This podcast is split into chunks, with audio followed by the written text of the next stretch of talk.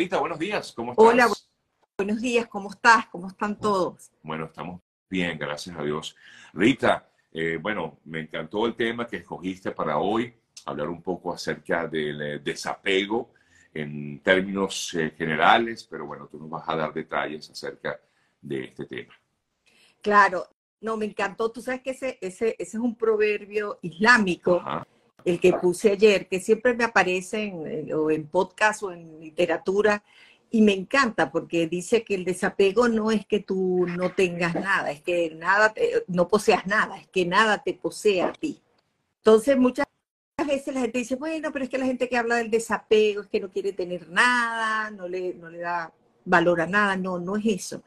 Fíjate que es entender que el apego es una relación eh, un poco tóxica con el dinero, con las personas, con los objetos, con el trabajo, con la internet, con la comida.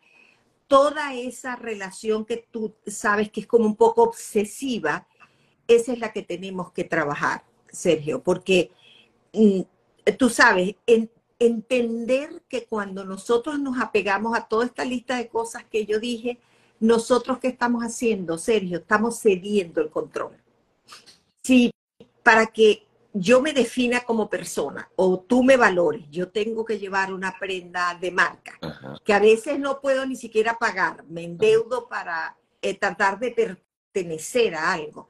Ya yo estoy comprometiendo, fíjate, estoy comprometiendo mi bienestar financiero, mi bienestar emocional, mi bienestar mental, cuando yo tengo que hacer cosas para mantener ese, ese apego que tengo por todas esas cosas. Y hoy en día, cuando nosotros no tenemos claros quiénes somos y qué queremos, eh, nosotros nos dejamos llevar por aferrarnos a cosas. Mira, yo, yo, he tenido clientes, Sergio, que todas las banderas rojas tienes que dejar ese trabajo. Pero ellos no se imaginan su vida sin ese trabajo, pero ese trabajo les resta energía, les, quita valor, pero ahí siguen. O sea, y por eso te digo que es una eh, obsesión también con estados en los que estamos pasando. Por ejemplo, eh, lo hemos hemos visto muchas veces cuando tú tienes una posición que tú consideras que es de poder o de influencia y en el momento en que lo pierdes sientes que perdiste todo, hasta tu identidad como persona. Eso era que estábamos apegados a esa, ese estado que estábamos viviendo en ese momento, esa función que estábamos viviendo en ese momento. Eso lo hemos visto con políticos, con eh, profesionales del medio eh, audiovisual que de repente están en una posición que es realmente que, que les abre su capacidad de conexión, pero que muchas veces tú te crees que sin eso no eres esa persona.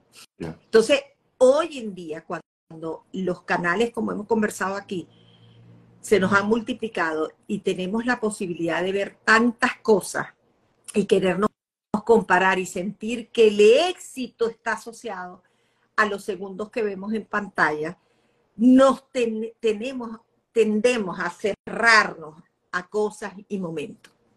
Y fíjate, Deepak Chopra, ah. Ah. Su sexta ley espiritual del éxito, Sergio, es la ley del desapego. Y él dice, no renuncies a tus sueños y a tus deseos. Eso no es lo que quiere decir el desapego. Por ejemplo, si tú estás trabajando para tener, conchale, mi próximo carro es este, este es el que yo quiero lograr, voy a trabajar en función de eso. Eso está maravilloso, eso no es lo que dice el desapego.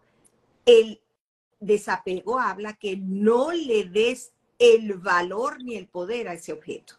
Usted se monta en ese Ferrari que se compró porque se lo planteó y lo logró, no se lo robó a nadie, no te hipotecaste para eso, porque cuando ya tú comprometes tus finanzas para tener algo físico es porque estás, estás convirtiendo. Exactamente. Entonces usted se monta en ese carro, lo maneja y lo estaciona en su casa y eso es lo que es, un vehículo que te transporta. Ya. Pero no puede ser que cuando tú te montes en ese carro, tú eres otra persona. O sea, si no ando en este carro y no trato de llegar a un restaurante donde todo el mundo me vea llegar con el carro, ya ahí le estás dando el poder a ese objeto.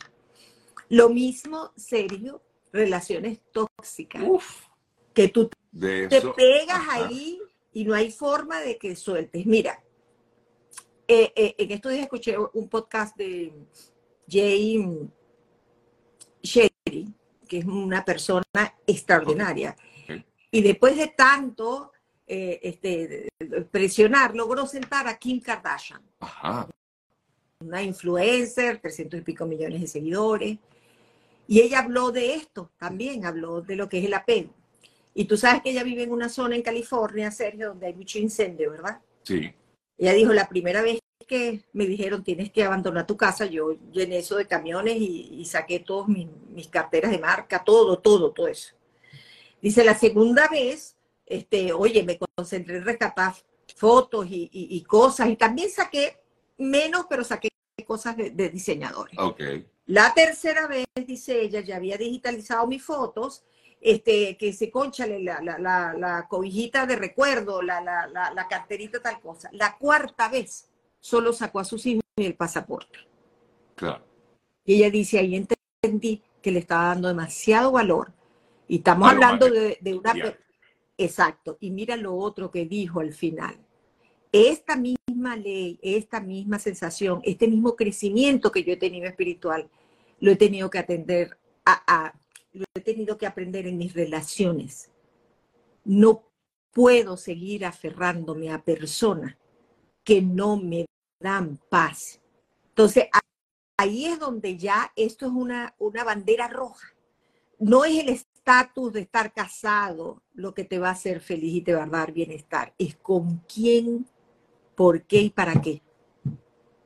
Entonces, pero, pero déjala. ¿Cuántas veces hemos estado, pero déjala? Esa persona no te está haciendo feliz, está sufriendo, no está creciendo, no te respeta. No, pero, pero ahí, ahí, ahí seguimos porque hay que luchar por lo que queremos. Fíjate tú, aquí te consultan una pregunta que me parece súper válida y además que nos cae perfecto a esta conversación, eh, Rita. Los migrantes deben trabajar el desapego también. Es importante, comenta, comenta esta persona, Alicia se llama.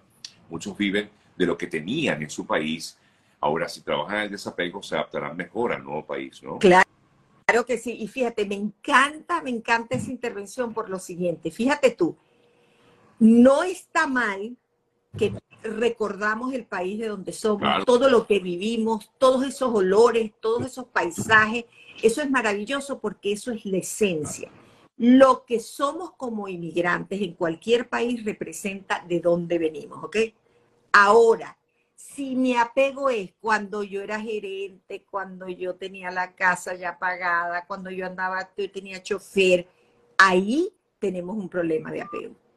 Porque le estamos dando valor a los materiales, al resultado de nuestro éxito y no a lo que somos como personas. Porque créanme todo lo que me están escuchando y están conectados aquí, que somos inmigrantes. Si usted es una persona profesional, capaz, emprendedora, ese éxito lo construye donde quiera que se consiga. Pero sí tenemos que desprendernos de recuerdos de estatus o cosas materiales o trabajo o comodidades que teníamos en nuestros países y que ahora eh, cuando comenzamos podemos pasar momentos duros, pero no necesariamente eso va a ser permanente. Eh, si estamos claros en lo que queremos, fíjense, en el resultado, en el deseo, en el proyecto, en el sueño, no en el resultado. O sea, una vez que yo logre abrir mi empresa aquí, ya tenga los millones, vuelvo a adaptar esa posición de que si la suelto pierdo todo. Fíjate que los inmigrantes aprendemos literalmente lo que es perder lo que tenemos y darle verdaderamente valor. Fíjate, esta influencer lo que dijo lo único importante ahora es sacar a mis bebés. Es la familia, es, la gente que está relacionada. Pero eso no quiere decir que yo le doy todo el poder a mi esposo. Si mi esposo no existe, yo no existo, no, no tengo vida, no, no.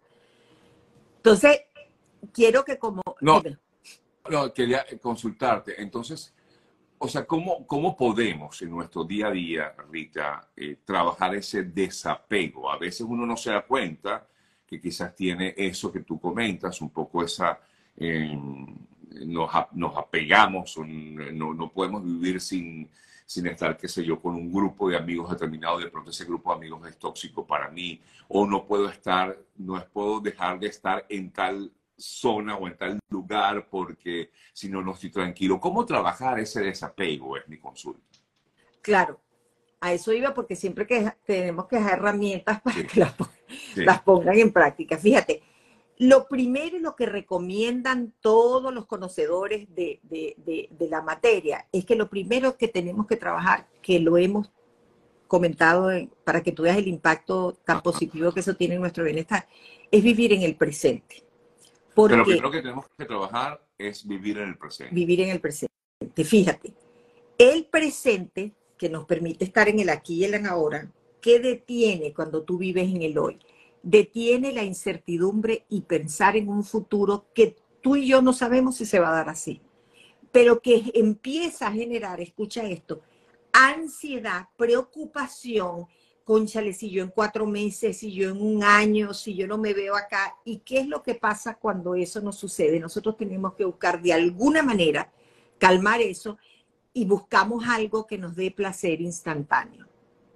Entonces volvemos al, apego. Déjame comerme esta arepa, no me importa. O sea, yo, no puedo estar sin una arepa, esto es lo que a mí me calma. O yo tengo que conectarme 28 horas en internet para, para ver qué está haciendo todo el mundo y eso me da una felicidad así por default. Entonces, si yo estoy aquí en el ahora, ¿qué son los recursos que tengo? Mira a tu alrededor, mira, tienes salud, tienes trabajo, tienes un techo, propio o no propio, whatever, tienes dónde estar. Cuando tú empiezas a decir, wow, si yo estoy aquí en este momento y he logrado estas cosas, ¿qué es lo que puedo lograr en el futuro? que yo desee con estas habilidades y con estas bendiciones que tengo ahorita. Entonces, tratemos de hacer más el ejercicio del aquí y del ahora y de vivir el presente. Lo segundo es enfocarse. Enfocarse en las habilidades, destreza y lo que tienes y qué es lo que realmente quieres lograr. No lo que yo veo por aquí, que tiene fulana, que tiene perencejo, que tiene mi vecino, wow, este cambió el carro y yo sigo en este, en este, no, no, no. ¿Qué tengo yo? Me encanta una vez leyendo algo que tenía que ver sobre el enfoque, decía, cuando tú te paras en un escenario y prenden las luces, el único que brilla eres tú. Empieza a analizar qué es lo que tú tienes de valor y que tú vas a utilizar para darle el poder y el control de tu vida a ti mismo. No a la cartera, no al reloj, no al carro, no a mi vecina, no a mi esposo, no a mi novia. No, no, no no al trabajo, no a mi jefe, a mí. Y fíjate que el desapego, cuando uno hace el ejercicio completo, serio, es autoliberarse de todo aquello externo que te controla para tú poder trabajar en tu bienestar y felicidad. Ahí eres una persona completamente y, eh, que no sufre de apegos, ¿no? La tercera es soltar el control. Muchas veces nosotros queremos tener control de todo, control de lo que tú dices, control de lo que dice mi vecina, control de lo que dice mi jefe, mis hijos, este, lo que van a decir de mí a través de estas redes. Y fíjate, eso es como que yo soy un pastel de chocolate, ¿verdad? El mejor pastel de chocolate. Y tú llegas a la tienda y dices, a mí no me gusta el chocolate, yo quiero pastel de vainilla. ¿Eso hace que el pastel de chocolate sea malo, serio? No, es que a ti no te gusta el chocolate. Entonces tú vas a pedir vainilla. Pero nosotros queremos caerle bien a todo el mundo. Nosotros queremos la aprobación de todo el mundo, cuando la verdadera aprobación es la de nosotros mismos y el compromiso es con nosotros mismos. Y cuando nosotros identificamos eso, serio, créeme que vamos el camino al éxito y a la felicidad, que es lo más importante, y lograr ese bienestar. Entonces, no trates de controlar todo, contrólate lo que sientes, lo que piensas y lo que ves. Acuérdate que cuando nosotros controlamos la mente somos los maestros de nuestra vida. Y cuando tú controlas la mente no dejas que algo que no es bueno o un comentario pésimo o, una persona mala entre en lo que es tu vida, tu protección y tu bienestar. Eso lo tenemos que cuidar nosotros como si tú fuera una cuenta de banco.